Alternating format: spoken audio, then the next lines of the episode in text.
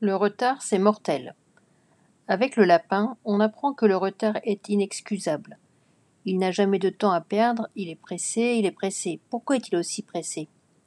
Parce que le temps n'attend pas, parce que la duchesse n'attend pas, parce que la reine n'attend pas. C'est un leitmotiv. Qu'on se le dise, le temps n'attend pas. C'est pourquoi le lapin ne cesse de courir. D'ailleurs, il n'est pas le seul à courir. Le poisson court aussi. L'invitation de la reine à une partie de croquet n'attend pas. Alors son laquais, le poisson, doit délivrer l'invitation le plus rapidement possible. Gare à vous, les retardataires On ne sait pas grand-chose à propos du lapin. Alice le voit passer plusieurs fois, mais jamais elle n'entre véritablement en communication avec lui.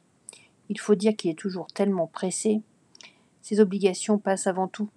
Il doit être à la bonne heure, auprès de la bonne personne. On a compris qu'il est très craintif et que sa plus grande hantise est d'être en retard. Ça paraît un peu exagéré quand même.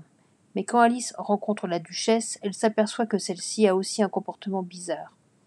Elle lance son bébé dans les bras d'Alice en disant qu'il faut qu'elle aille se préparer pour la partie de croquet. Ce n'est pas une manière de faire. On ne lance pas son bébé dans les bras d'une inconnue. Et participer à une partie de croquet n'est pas chose si importante que cela. Ou peut-être que si. C'est par la fin que l'on obtient la vérité. Lorsqu'Alice rencontre le lapin pour la énième fois, celui-ci lui apprend que la duchesse a été condamnée à avoir la tête tranchée.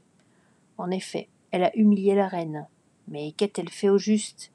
Eh bien, figurez-vous qu'elle était arrivée très en retard. C'est donc bien un motif de condamnation, à la peine capitale. C'est bien la preuve que le retard est mortel.